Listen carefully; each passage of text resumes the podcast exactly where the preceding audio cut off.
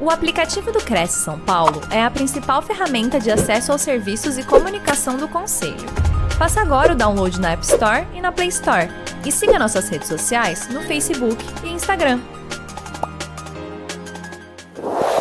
Senhoras e senhores, muito bom dia. Estamos aqui para mais uma live do Crescisp, Conselho Regional de Corretores de Imóveis de São Paulo hoje com a nossa palestrante Ana Carolina Biasi, para quem nós é, a recebemos aqui né, com, com as nossas boas-vindas. É, ela está iniciando a parceria aqui com o Conselho. Bom dia, Ana Carolina, seja muito bem-vinda. Como você está? Bom dia, Márcia, tudo bem? Estou ótima. Espero que seja um dia muito bacana para todos nós. Com certeza será muito bacana, muito produtivo. É, nós adiantamos aqui, Ana Carolina, em nome do nosso presidente, José Augusto Viana Neto, e de toda a sua diretoria, o nosso agradecimento pela sua disponibilidade, o fato de você estar aqui conosco, compartilhando o, o seu conhecimento com esses corretores que nos assistem. Os nossos internautas estão ao vivo pela TV Cresce, YouTube, Facebook e é importante deixar registrado aqui que a qualquer momento eles podem trazer as suas dúvidas, as suas questões, para que depois, no final da palestra, a gente possa apresentar os esclarecimentos. A gente também fala em toda a palestra que, com autorização dos nossos palestrantes, essas, é, esses conteúdos eles ficam disponíveis no banco de dados do Crescisp, onde a qualquer momento você pode reassistir essa palestra, é, indicar para um colega, caso você não pôde acompanhá-la até o final. Então, a qualquer momento, essa e todos os demais temas que são trazidos aqui pela TV Cresce, né? Então, é, antes da gente iniciar, eu vou ler aqui o currículo da nossa palestrante. Ela é a Ana Carolina Biasi, ela é advogada, especialista em direito imobiliário pela PUC São Paulo, com seis anos de atuação no mercado e advocacia especializada no extrajudicial, notarial, registral e imobiliário. O tema de hoje é: é possível comercializar imóvel irregular? Bem, durante a palestra serão destacados os seguintes pontos: o que é imóvel regular e de que maneira as irregularidades podem ser sanadas. É, ela vai fazer um comparativo entre a retificação e a regularização.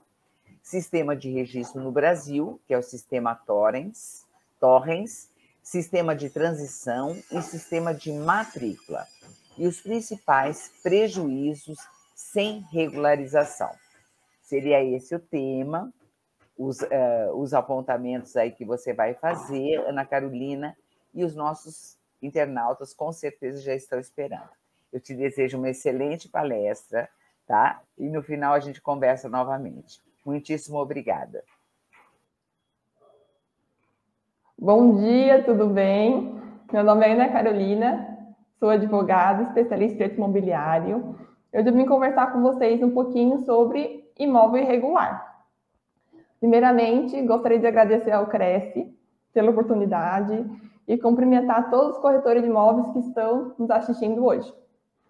É, deixa eu começar aqui. Vamos começar falando sobre o que é um imóvel irregular. É a definição, né?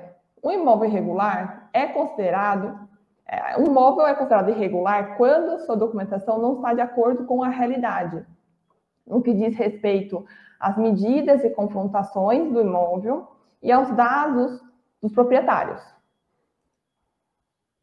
Seguindo aqui, ó, trouxe para vocês cinco principais casos das irregularidades que encontramos nos imóveis.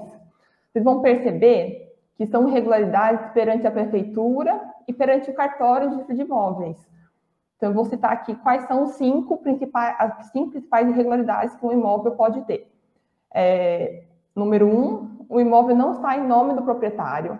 Número dois, o imóvel não possui projeto registrado na prefeitura. Número três, a planta não está atualizada. Quatro, o projeto foi aprovado pela prefeitura, mas não foi gerado o habite. Então, a falta de habite também é uma irregularidade, para vocês saberem. E o quinto ponto, o habite foi gerado, mas não houve a verbação da construção no cartório. Então, são, esses são os principais pontos, é, uma visão geral sobre irregularidade, para vocês terem uma noção, tá bom? Vamos seguir adiante. É, agora eu trouxe para vocês, é, vamos conversar um pouquinho sobre como a gente pode sanar as irregularidades. É, podemos sanar as irregularidades de duas formas, basicamente. Uma delas é a retificação.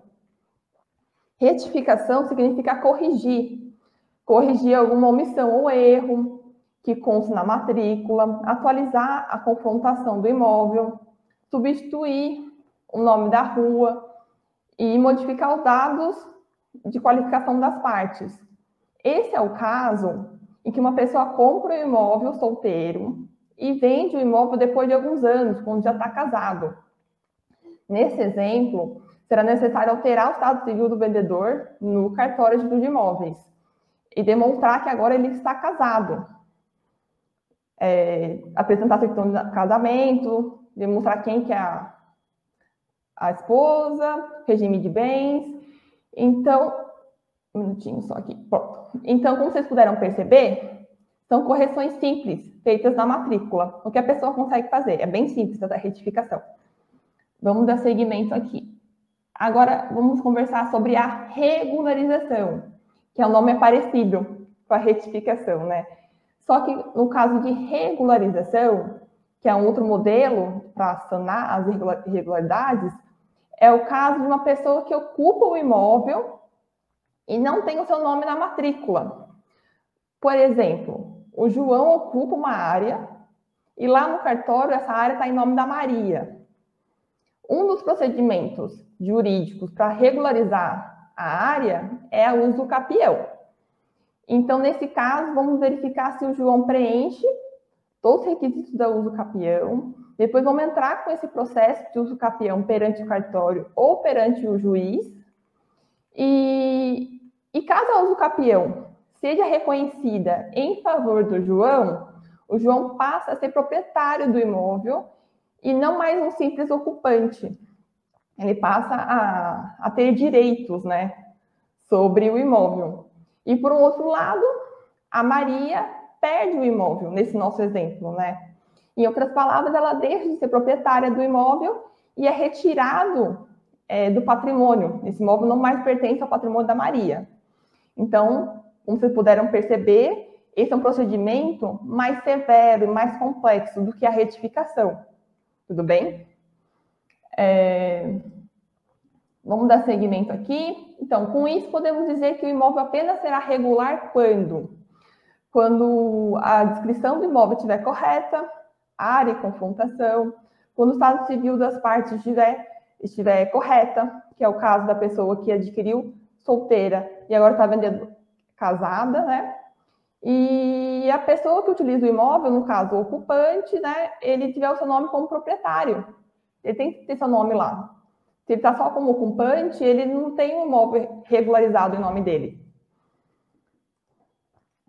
Então, vamos dar seguimento. Vamos conversar um pouquinho também sobre o sistema de registro no Brasil. Para vocês saberem, vamos conversar muito rapidamente sobre o sistema Torrens, que é o primeiro modelo de propriedade existente no Brasil. Coloquei uma foto aqui do lado para vocês terem uma noção de como que era o sistema Torrens. O sistema Torrens atualmente está em desuso, para vocês saberem, tá bom? E seguinte, o sistema Torrens ele foi implementado pelo jurista Rui Barbosa através desse decreto 451B de 1890. Naquela época, o registro era facultativo e o registro ele se concentrou principalmente nos estados do Rio Grande do Sul, Goiás e Minas Gerais. E a finalidade do registro Torrens, naquela época, era basicamente para proteger o proprietário do imóvel contra eventuais ações envolvendo o imóvel, ações reivindicatórias e possessórias no geral. Bem, agora vamos conversar sobre o outro sistema que tivemos aqui no Brasil, e que é o sistema de transcrição. É um modelo que passou a ser utilizado para garantias bancárias, inclusive escravos eram vendidos por transcrições. Essa é uma curiosidade bem interessante. Coloquei aqui uma foto para vocês verem como que é a, a cara da transcrição. É bem é diferente da matrícula, talvez vocês estejam acostumados hoje em dia, né? E vamos conversar um pouquinho sobre transcrição. A transcrição foi instituída pelo decreto 4857 de 39. E eu vou dar um exemplo, um exemplo para vocês entenderem a diferença entre a transcrição e a matrícula. Vamos supor que o meu avô comprou um terreno em 1960. Naquela época era transcrição, sistema de transcrição ainda. 1960. Então, meu avô, ele levou a escritura de venda e compra para registro no cartório. E naquela época foi aberta uma transcrição, transcrição número X. E nessa transcrição, é, só para explicar para vocês, como que era feita naquela época? Meu avô, nessa, nesse exemplo, levou a escritura de compra e venda para registrar. Foi aberta essa transcrição e, basicamente, essa transcrição, o que, que foi mencionado? Foi transcrito, é por isso que tem esse nome, né? Foi transcrito os dizeres da escritura pública de compra e venda. Tudo bem? Estão acompanhando? E vamos supor que meu avô, posteriormente, 10 anos depois, ele doou esse imóvel para o meu pai. Então, esse mesmo imóvel ele doou para o meu pai, 10 anos depois. Como que ele fez? Ele levou uma nova escritura pública, só que agora de doação, para registro. E nesse caso foi aberta uma nova transcrição, uma transcrição Y, com outra numeração, porque ele transcreveu a escritura de doação. Então, aqui, só para vocês terem uma, um, ficarem espertos e entenderem que é, naquela época, com o sistema de transcrição, não existia um documento único para cada imóvel, que é hoje a matrícula, né, que a gente conhece. Naquela época existiam vários documentos, várias transcrições para o mesmo imóvel. A cada vez que o imóvel era negociado, uma compra e venda, uma doação, uma permuta, era aberta uma nova transcrição. Tudo bem? Eu trouxe aqui para vocês também, para título de curiosidade, uma foto da transcrição de penhor de escravos, é, também para vocês verificarem que naquela época os registros nos cartórios eram feitos em livros e manualmente. Esses livros ainda são é, guardados pelos cartórios para fim de arquivo e documentação. Então, só para vocês terem uma noção de como que funcionava na época, e os escravos, na época que eram comercializados, também eram registrados aqui tá bom? É, conversando com vocês um pouquinho ainda sobre o sistema de transcrições, para vocês verificarem o seguinte, que ele foi instituído por esse decreto de 39 e ele passa a, a não mais existir com a lei de títulos públicos, que é a nossa atual lei. Ela foi instituída em 73. Só que o que acontece? Tem uma, uma peculiaridade aqui. Por mais que a lei ela passou a existir em 73, nossa lei de registros públicos, a vigência dela aconteceu dois anos, três anos depois, basicamente. Só em, em 1 de janeiro de 73 que a gente começou a abrir matrícula, que começou a, a existir efetivamente a matrícula. Então, para vocês terem só uma noção de que o sistema de transcrição perdurou de 39 até o último dia de 75. Então, sistema de matrícula aconteceu só depois, no início do 73, 76, tá bom? Vamos dar seguimento aqui, falar sobre matrícula, que a matrícula foi é, nosso, atual, nosso tema atual de propriedade imobiliária. É, vocês conhecem bem a matrícula, né? Mas eu coloquei uma foto aqui do lado para vocês, terem, vocês relembrarem. E vamos lá, conversar sobre matrícula. Coloquei duas fotos de matrículas aqui para vocês relembrarem quem já viu uma matrícula ou quem não nunca viu uma matrícula para terem o primeiro contato. Essa é uma matrícula de imóvel, que é a nossa atual, nosso atual sistema de registro de propriedade no Brasil. Então, eu trouxe aqui e vou comentar com vocês é, algumas características que é própria da matrícula e não dos demais sistemas de propriedade do, de imóvel, né? Então, quando a gente for emitir, pedir para emitirem um sistema de uma matrícula, do imóvel, eles vão entregar uma certidão com, essa, com esse formato. Então, aqui bem em cima da matrícula vai estar mencionando qual que é o ofício, qual que é o cartório que está emitindo essa certidão para a gente. Logo abaixo, vai estar mencionando no, o livro 2, registro geral, que é onde a matrícula é registrada, tem que ter essa informação. Logo abaixo, o número da matrícula, que é muito importante. Porque que acontece? Hoje, com o sistema de matrícula, cada imóvel tem uma matrícula e uma matrícula corresponde apenas a um imóvel. Essa é a regra, tá bom? Então, logo abaixo também temos a descrição do imóvel, as suas características. Embaixo, o cadastro municipal, o famoso IPTU, e os proprietários, que fica aqui na primeira folha. Aqui é importante eu dizer o seguinte, que vocês estão vendo aqui, nesse caso, eu trouxe um, uma certidão do 15º Oficial Tipo de Imóveis de São Paulo. Logo abaixo tem um, uma data, fala São Paulo, 11 de setembro de 2006. Se não me engano, eu acho que é esse, essa data. Então, vocês saberem que nesse exemplo dessa matrícula, esses proprietários, não dá para saber se eles são os atuais proprietários de 2022, por exemplo. Eu só sei que quando essa matrícula foi aberta, dia 11 de setembro de 2006, os atuais proprietários daquela época eram esses daqui, que constam na primeira folha, tudo bem? Então, só para vocês saberem que a primeira folha do imóvel, da certidão de matrícula, não são as, as informações atualizadas, teoricamente temos que ler toda a documentação do imóvel, toda a matrícula. A matrícula geralmente vem, tem umas que vêm com 50 folhas, são maiores, menores, mas é importante aqui ler toda a documentação até o final, para a gente verificar se os proprietários que estão na capa se mantiveram, se eles são os atuais mesmo, ou se esse imóvel já foi negociado. Tudo bem? Porque aqui na matrícula a gente não apaga as informações. As informações, elas é, permanecem na matrícula, tudo bem? E também tem aqui do lado uma outra imagem de certidão de matrícula, para vocês verem que aqui, bem no finalzinho da setinha, eu faço a, eles fazem a menção a registros anteriores, que nesse caso, ela, a origem dessa matrícula é de uma transcrição, tudo bem? E saberem só que muitas transcrições podem ser transformadas em matrículas.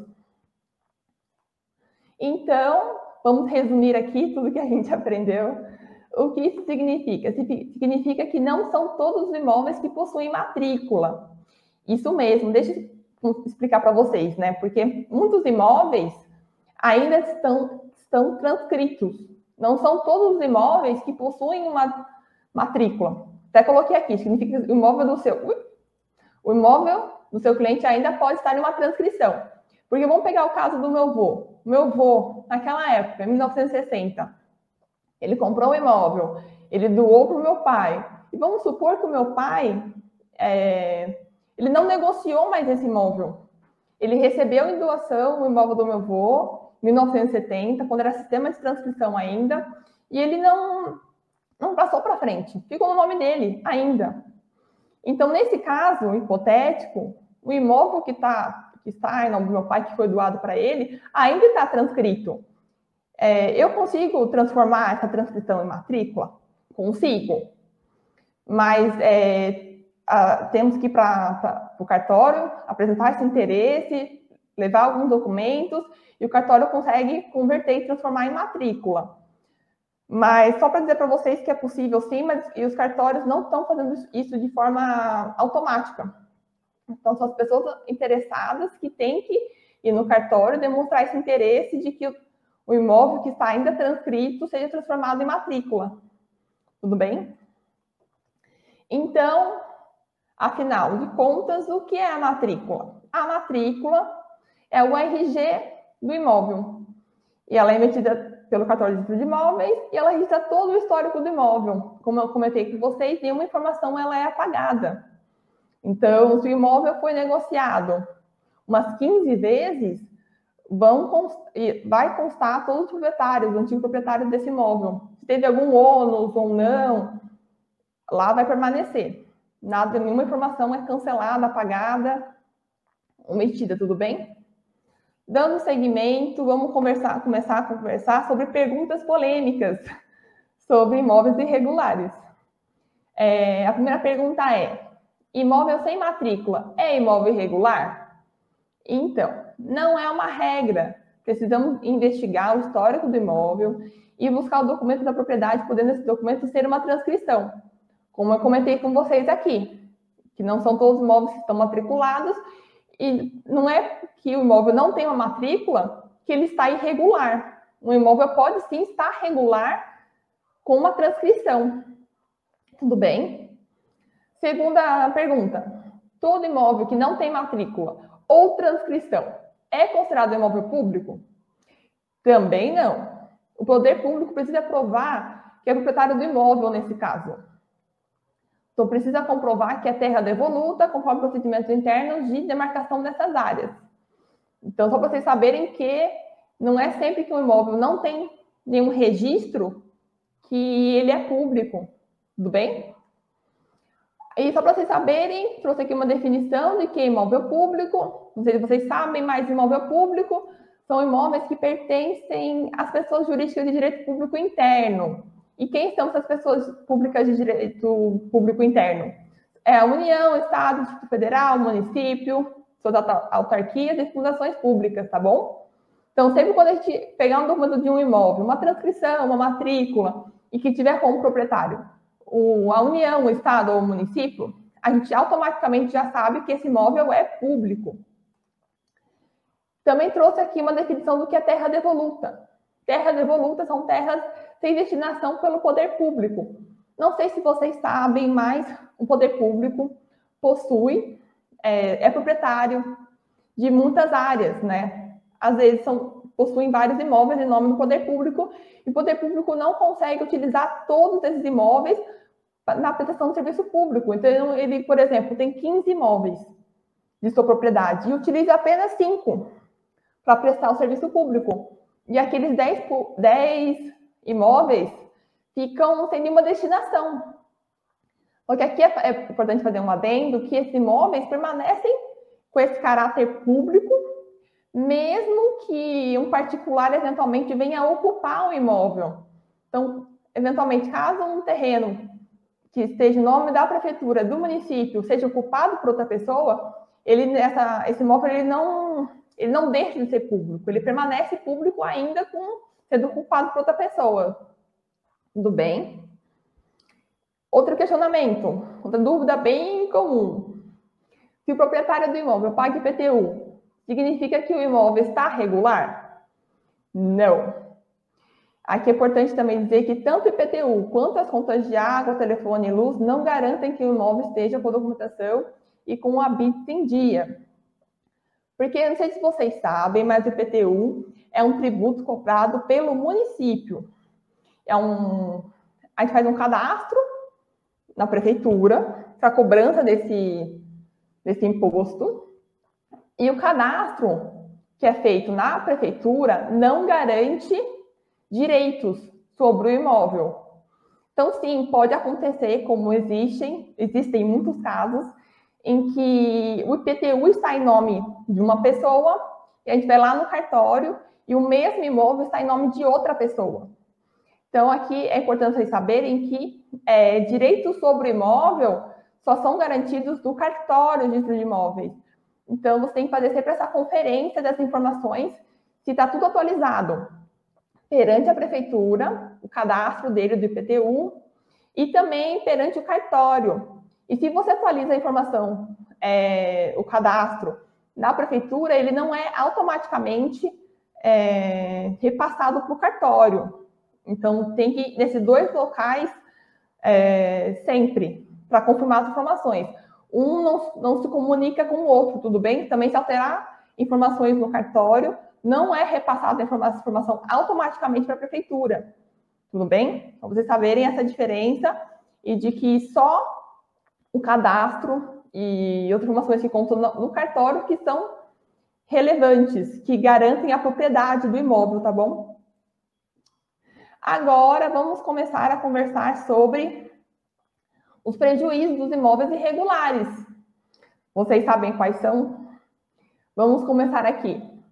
É, os imóveis irregulares, eles estão sujeitos a multas pela prefeitura, podendo ser cobrada uma alíquota mais elevada de IPTU. Tudo bem? É, imóveis irregulares também estão sujeitos a registro de penhora ou outra restrição do imóvel para satisfazer a dívida do vendedor. Porque aqui é o caso em que o imóvel regular não está em nome da, de quem ocupa o imóvel, né? Então, quem vendeu a, o imóvel ainda está com, com, o nome dele na matrícula. Então, eventualmente, caso esse vendedor ele contrai alguma dívida, o credor desse vendedor pode sim é, fazer alguma, algum tipo de restrição nesse imóvel, porque aqui o que acontece? Quando a gente não atualiza as informações no cartório de tipo de imóveis, o cartório não tem como saber que o imóvel foi negociado. Então, perante o cartório, para todos os fins, o, quem permanece proprietário é o vendedor ainda, que não foi informado, entendeu? Também que acontece? O imóvel poderá ser vendido para outras pessoas. É, existem muitas pessoas de má fé que negociam o imóvel várias vezes por contratos particulares. E a gente sempre recomenda que o registro seja feito, de afetar todo o procedimento de aquisição do imóvel, né? Seja é, pago um contrato, feita a escritura pública de compra e venda e registro escritura, escritura pública perante o cartório. Porque tem até um brocado jurídico que a gente costuma dizer que é quem não registra não é dono. Então, nesse caso específico, vamos dizer, vamos dar um exemplo. Uma pessoa que é proprietária de um imóvel, ela vende por contratinho para cinco pessoas. Essas cinco pessoas estão pagando para ela a negociação desse imóvel, só que apenas uma registra a propriedade desse imóvel. Então, quem vai ser proprietária é apenas essa única pessoa, tudo bem? ela vai ter preferência e ela vai ser proprietária. As outras demais, elas perdem esse direito do bem por simplesmente não terem registrado. É, que mais? Imóvel irregular inviabiliza o acesso ao crédito. A compra do imóvel não é financiada pelas instituições financeiras, pelos bancos. Não é possível adquirir financiamento imobiliário de imóveis irregulares. E sobre o habite, imóvel que não possui habite perde valor de mercado e no caso de imóveis comerciais, unidades também não recebem alvará de funcionamento, tomando difícil a sua locação. Então, vamos para a pergunta principal de hoje. É possível ou não comercializar um imóvel irregular? O que, que vocês acham? Vocês já estão percebendo pelo que eu falei hoje, de que é possível sim comercializar imóvel irregular. Então, vamos conversar um pouquinho mais sobre isso também. Antes, mas antes eu queria compartilhar com vocês algumas notícias não sei se vocês sabem, as notícias, uma notícia recente, de 2019, de que fa fala que metade dos imóveis no país são irregulares, de acordo com o Ministério do Desenvolvimento Regional. regional. Isso quer dizer o quê? Essas irregularidades são irregularidades das mais diversas, como eu comentei com vocês no início da apresentação. São irregularidades perante o município, a prefeitura, com relação à obra, questão de construção, né? ou também perante cartório, o cartório, tudo bem? Também queria conversar com vocês sobre o imóvel, né? Que é a questão assim de que o investidor demora 17, ó, são duas notícias, também recentes. Demora de 17 a 18 anos para recuperar o valor pago por, por, um imóvel. Não sei se vocês sabem disso. Então, é, o imóvel hoje em dia, a compra de um imóvel hoje em dia, é considerado um investimento. Investimento que demora 17 a 18 anos para termos esse retorno financeiro. Então, imaginem uma pessoa que compra um imóvel, não quer gastar dinheiro com a documentação e deixa o imóvel regular por muitos anos. Essa pessoa que não regulariza o imóvel pode sofrer várias consequências, como a gente acabou de falar, podendo até perder a propriedade do imóvel outra, caso uma pessoa ocupe o imóvel. Essa não é uma regra, mas é uma possibilidade. A pessoa que não regulariza está sujeita a esses riscos. Tudo bem? Então, estamos caminhando para o nosso final, o final do dia de hoje, apresentação. E seguinte, costumo dizer que, gente, que não podemos frear a negociação, a negociação dos imóveis. Precisamos, na verdade, conseguir explicar os riscos para o nosso cliente. Então, por exemplo, estamos diante de um cliente, identificamos que o imóvel está irregular, é, comunicamos as irregularidades para o cliente e o cliente fala: não, eu não vou regularizar. Então, qual é a vantagem? Ops, qual é a vantagem em não regularizar o imóvel? A vantagem é que o imóvel é vendido mais rápido, tendo uma, uma ótima opção quando o vendedor precisa de, do dinheiro. E a desvantagem em não regularizar. O imóvel será vendido por um preço abaixo do valor de mercado, por estar irregular, e o comprador não estará adquirindo a propriedade do imóvel. Muitas das vezes estará adquirindo a posse. Tudo bem? Esse é um ponto muito importante. Agora, já que estamos diante de um imóvel irregular e a pessoa ela quer regularizar, qual é a vantagem e quais são as desvantagens? A vantagem é que o imóvel passa a ter uma competitividade no mercado imobiliário e poderá ser vendido por um preço mais elevado. E o comprador terá a segurança jurídica de que estará adquirindo a propriedade. Tudo bem? E a desvantagem, que eu nem considero como desvantagem, mas muitos consideram, é que o vendedor deverá investir dinheiro para regularizá-lo. Então, já estamos falando sobre documentação. Vamos falar um pouquinho aqui sobre um bônus, né? Para quem ficou aqui até o final. Quanto custa a documentação? É, para regularizar um imóvel, temos sempre que é, fazer uma escritura pública de compra e venda, doação, permuta da negociação. E essa escritura pública é feita em qualquer cartório do país e o valor é, em média, 0,6% do valor do imóvel. Tudo bem? Podendo variar de de acordo com as regras aplicadas em cada estado. Depois, é importante registrar essa escritura pública no cartório de imóveis. E o registro da escritura pública custa em média 1% do valor venal do imóvel. E a emissão das certidões também é muito importante, é, porque é só com a emissão dessas certidões que a gente consegue verificar a situação é, eventuais situações que poderão prejudicar a negociação do imóvel, né? Então, certidões, eu, eu, eu costumo dizer que são importantes para a gente fazer análise de risco da transação imobiliária, tudo bem? Então, é importante retirar certidões sobre o vendedor do imóvel. E a maioria das certidões a gente consegue tirar pela internet sem custo, mas sugiro que seja reservado um valor, aproximadamente 500 reais, para essas despesas das certidões, porque tem alguns municípios que cobram. Rio de Janeiro é um município que cobra também, tá bom? Depois temos que pagar o ITBI, em caso de compra e venda, né? Que é o Imposto de Transmissão de Bens Imóveis. Ele é cobrado pelo município e esse imposto ele custa em torno de 2 a 4% do valor do imóvel, no bem, dependendo do município. Então, resumindo, Sempre recomendo que reserve aproximadamente 5% do valor do imóvel para que você regularize, tudo bem? Em seu nome, o, o imóvel. E, relembrando, só é dono quem registra, tudo bem? É isso. Espero que tenham gostado da apresentação de hoje. Vou deixar aqui meus contatos para vocês, caso tenham alguma dúvida, podem me mandar uma mensagem.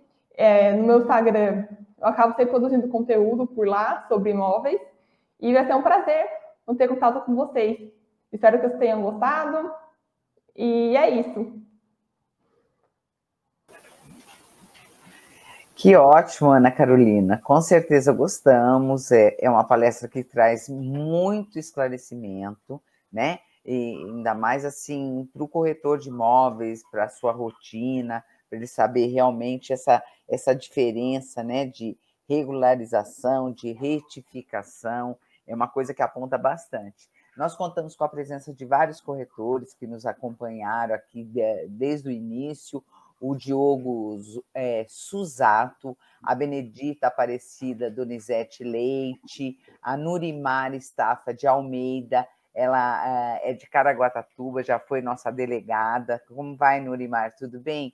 O Washington Rodrigues, falando de Brasília, Distrito Federal, o Newton Valente, é, Levi Emídio da Silva Emídio, dando bom dia aí, falando que ele é do grupo G3I, Consultoria de Negócios de São Paulo, a Benedita Aparecida Donizete, desejando uma ótima palestra, e vários colegas aqui.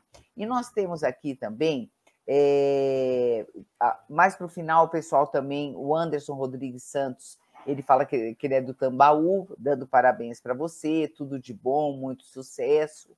O Levi Emídio também. É, sim, doutor, excelente a tua palestra, já vou adicionar no meu Instagram. Obrigado.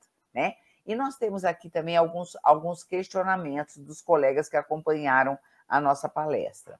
O Sérgio Miguel dos Santos Miguel, ele, fa, ele comenta aqui: no caso de imóvel fruto de doação do poder público municipal, em tese não possível de desmembramento, ao vir, ao vir, ser, ao vir ser comprado 50% do lote, haverá como regularizá-lo? Deixa eu ler de novo aqui. No caso de imóvel, fruto de doação do poder público municipal. Em tese, não possível não tem desmembramento, né? E no Ao caso de ser comprado 50%. Olha, temos que verificar a condição do imóvel para verificar como que foi feita essa doação. Se está em nome de um particular, se é imóvel público ainda, tem que entender. É mas, em, em tese, para transferir 50% pode, mas tem que verificar como que está na, na, matrícula do imóvel, na transcrição, tem que fazer essa pelo análise antes aqui, de risco. Pelo que ele tra traz aqui, pelo que eu entendi, parece que está em nome do poder público. Então, ele quer saber se, tipo assim, se vender 50% desse imóvel, tem possibilidade de regularizar? Estando em nome do poder público? Estando em nome do poder público, não tem como regularizar. Já tem decisões é, da justiça em que falam que, nem, inclusive, não é possível o uso do CAPI imóvel público. Tudo bem? Tem que entender a situação no caso concreto. Se quiser, me manda sim, Sérgio, um e-mail. A gente conversa mais sobre isso para a gente entender os detalhes dessa sua situação para ver se tem é, alguma possibilidade o que, que vai ser possível para garantir algum direito seu sobre esse imóvel. Mas se tiver em nome do poder público mesmo, as chances são, são mínimas. Mas podemos conversar sobre isso, sim. Para ter mais esclarecimento, né? Sim. Uhum. O Newton Valente, ele faz uma pergunta assim. Pergunto, o proprietário comprou um terreno, construiu um prédio. Esse terreno só tem contrato particular de cessão de posse e venda de benfeitorias. Consigo regularizar esse imóvel? Consegue. Vai precisar regularizar provavelmente a construção desse prédio perante a prefeitura, apresentar planta, averbar a construção na matrícula do imóvel ou na transcrição e regularizar, regularizar a, a, propriedade também, que está com cessão de posse, né? Tem que, vir, tem que verificar como, da onde que veio essa sessão de posse. Se direitos, direitos hereditários, qual que é o histórico do imóvel, mas é possível sim regularizar. Perfeito, perfeito.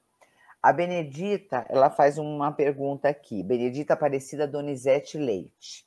Ela fala: comprei um terreno com contrato de gaveta. Contrato feito pela imobiliária porém não, descreve, não descrevendo corretamente a área que eu comprei. Resumindo, situação totalmente complicada. Como regularizar? Ela coloca embaixo. Antigo proprietário vendeu uma parte do terreno, porém não descreveu todo no contrato. Então, primeira coisa, o que eu indicaria é, seria pegar o documento do imóvel, no cartório a transcrição ou a matrícula para verificar qual é a, a descrição do imóvel, a descrição correta. E conforme for, fazer uma retificação na escritura de compra e venda. não, Mas por ser um contrato de gaveta... Ah, contrato de, é de gaveta, foi um contrato de gaveta. Então, entrar em contato com esse vendedor para verificar se pode fazer uma rede, é, se vocês podem lavrar a escritura pública de compra e venda, que na verdade ele já vendeu uma parte, né, desse imóvel negociado com, com ela, né? Então Exato. negociou duas vezes. como acontecem, né? Muitas pessoas é, de má fé ou não, negociam é, várias vezes primeira, o mesmo imóvel. A primeira aí parece que ela não descreveu corretamente, né? não descreveu corretamente. Então, e vai aí... ter que verificar isso. É, se, essa, é, se também foi vendido para a segunda pessoa, por contratinho ou não, contrato de gaveta. Se for também por contrato de gaveta, você tem a possibilidade de exigir a escritura pública de compra e venda do, do de quem vendeu para você e fazer todo esse caminho, esse processo de registro da escritura pública antes da outra pessoa, da segunda pessoa, porque como a gente comenta no tem o brocado jurídico, né, de que, é, só quem registra que é dono. Então tem que verificar se essa segunda pessoa registrou em nome dela esse pedaço que ela adquiriu e se ela não registrou em nome dela, você ainda tem a oportunidade de fazer essa modificação nos documentos. Nesse contrato de gaveta, e, de gaveta. na verdade, é, regularizar, né? Fazer regularizar. uma matrícula disso para ter mais segurança de que... Isso, é, fazer a escritura pública de compra e venda, com a descrição correta do Perfeito. imóvel, Sim. e registrar a escritura pública para garantir o seu direito de propriedade proprietária da área. Uhum. É, é uma possibilidade aí, É uma né? possibilidade. Existem, tem que analisar o caso concreto para ver se, se se encaixa, se é possível, uhum. mas esse é um caminho. Porque se a outra pessoa ela não, ela não, não teve essa diligência em já registrar, você ainda tem essa possibilidade de já ter um tempo, né? E caso a pessoa tenha feito isso, ela só vai conseguir agora registrar em cima da, da, outra, da metragem que sobrou. É isso? Isso fica mais difícil. Uhum. Só da metade que sobrou, porque tem essa questão do tempo, né? Só quem registra. Ela coloca aqui, ó, não registrou, pois o loteamento não é regular na prefeitura. O loteamento não é regularizado. É, então já é uma questão mais complexa. Vai ter que verificar lá na prefeitura como que está essa condição do loteamento. Então, quem não registra. É. O loteamento teria que ser regularizado primeiro, para que daí ela corra para poder regularizar essa parte que ela comprou. É isso? Isso. Tem que verificar se é caso do capião ou não. É, tem que ver o caso concreto, mas há chance sim de regularizar. Se já temos índice aí de que a outra pessoa não regularizou, não registrou, né? Então ela tem, tem tempo ainda de atrás desse direito. atento para regular, eh, essa regularização desse, desse loteamento, que tão logo seja regularizado para ela poder regularizar essa, essa, essa área que ela comprou total, né? Isso, é, então, para vocês saberem que é, a documentação do imóvel tem que estar regular em, no município e também no cartório. Não basta estar só no cartório. O cartório ele vai sempre pedir para uma ciência do município. Nesse caso, quem aprova o loteamento também é o município. Então, vai ter que passar por lá. Não tem como é, fazer só pelo cartório, né? Esconder do município. Vai ter que bater lá no município, na prefeitura, e verificar como está a situação do loteamento, para ter uma noção um pouco melhor do, da situação do imóvel. Uhum, uhum. E deixa eu, uh, deixa eu te falar uma coisa. Você fa fala muito de uso capião, quando você fala de regularização, né? É, às vezes, de repente, tem uma pessoa lá que está com uso capião. Como que a gente faz para regularizar uma situação de uso capião?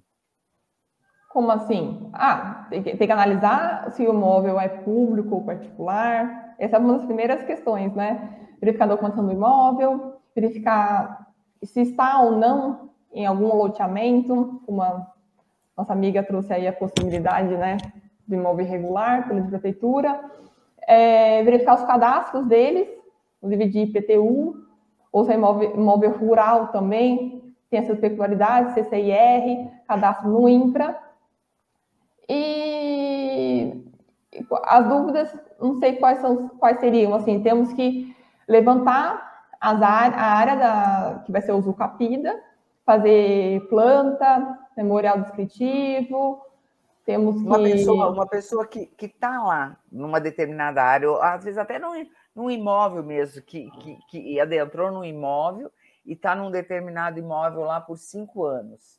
Hum. E, e, tipo assim, é, é, ela, ela, o que ela tem que fazer para ela comprovar que de repente ela, tá, é, é, ela tem que fazer alguma coisa para comprovar que ela está naquele imóvel por mais de um determinado tempo para poder regularizar em nome dela? Ela isso, consegue precisa, fazer isso? Precisa de, é, vamos ter que analisar qual que é a condição dessa, dessa ocupação, dessa posse, né? Porque existem posses no direito que não são possíveis de serem usucapidas. Então, uma posse mansa, é, pacífica, e a gente consegue, consegue comprovar através de documentos, fotos, de que aquela pessoa ocupou é, de forma ininterrupta por cinco anos, como é o caso, a gente, juntando com outros documentos, eventualmente declaração de vizinhos, de que sim, ela, os vizinhos reconhecem que aquela área, aquela casa é da Maria, é, tem grande chance, sim, a gente regularizar através da uso capião. E, e, essa pessoa ela não, ela deixa de ser um simples ocupante e passa a ser a proprietária do imóvel. Mas tem que sim demonstrar essa posse. É, comprovar essa, essa. Comprovar, precisa. Para o cartório, né, se for fazer de forma extrajudicial, ou perante o juiz, se for fazer na justiça. Precisa comprovar. Eu tenho mais uma, uma questão aqui, mas a Benedita ela só finaliza falando assim que ela já foi na prefeitura, não tem previsão de regularidade eh, de regularizar o loteamento. Ela quer vender esse lote, mas que está difícil. Realmente então, deve ser uma situação delicada, né? É, é difícil. Então a venda desse imóvel vai ser uma venda de imóvel irregular. Já está sabendo que vai ser difícil de regularizar eventualmente a pessoa não tem tempo, né, de esperar, ou não tem previsão, né, já que não tem previsão do município regularizar, a pessoa já precisa do dinheiro, vai vender de forma irregular mesmo, de forma mais rápida, só que a pessoa tem que entender, né, quem está adquirindo o imóvel, de que ela não está comprando a propriedade. Mas é possível sim vender, só que tem umas cautelas a mais só. Uhum. Aqui a última pergunta é da oficina Kit, Kit Dly. É, eu gostaria de saber, tenho a escritura de, de comprar e é, de compra e venda do terreno, mas não está em meu nome. É, já falei com o proprietário. Posso passar para o meu nome? Olha, pelo que eu entendi da pergunta, você já tem uma escritura pública de compra e venda em seu nome. Se é isso que eu entendi, né? Que você comprou e está no seu nome como compradora. Não, ela fala que não está em nome dela. Não, se a escritura, escritura... Se a escritura pública está em nome dela, ela precisa só registrar. ah, aqui ela, ela completa aqui, ó. Desculpa, o proprietário já faleceu. Ela completou agora. Não, mas é, é, só, é só entender. É a escritura pública é o proprietário que passou para você? Se o proprietário passou para você, está você como na condição de, de compradora? Compradora. Então é só registrar essa escritura pública no cartório de imóveis, na matrícula do imóvel. É mais simples do que parece. Para não mais ter que ele que... tenha, por mais que ele tenha falecido, mas por mais já que ele tenha falecido, dela... é, já foi feita a escritura pública. Esse é um caso mais tranquilo seria mais um, um caso mais complicado se foi, tivesse feito essa negociação por contrato de gaveta, contrato particular, e o vendedor tivesse falecido antes de ter feito a escritura pública. Seria um caso diferente, em que eventualmente teria que conversar com os herdeiros para lavar a escritura pública, ou esse imóvel seria levado é, para inventário, seria mais burocrático. Esse caso que foi relatado aqui é mais simples Uhum. É só pegar é. A, a, o imóvel, né, a matrícula do imóvel, verificar se está em nome do antigo proprietário mesmo. Se tiver, é só pegar essa escritura pública e levar para registrar, pagar o ITBI e é isso. Sem muito mistério. Perfeito, perfeito. Ana Carolina, eu acho que é isso. A gente agradece demais aí a tua disponibilidade, seu tempo aí que você é, compartilhou todo esse conhecimento, que pôde é, esclarecer a, a, as dúvidas dos nossos internautas. E antes da gente finalizar, eu passo para suas considerações finais, se é que você quer deixar alguma mensagem para os nossos internautas. Então, foi um prazer estar aqui com vocês, compartilhar um pouquinho do meu dia a dia. E eu espero que vocês tenham aproveitado, tenham compreendido. Eu tentei falar de um jeito mais simples, né? Não muito jurídico aqui, juridiquês. E é isso.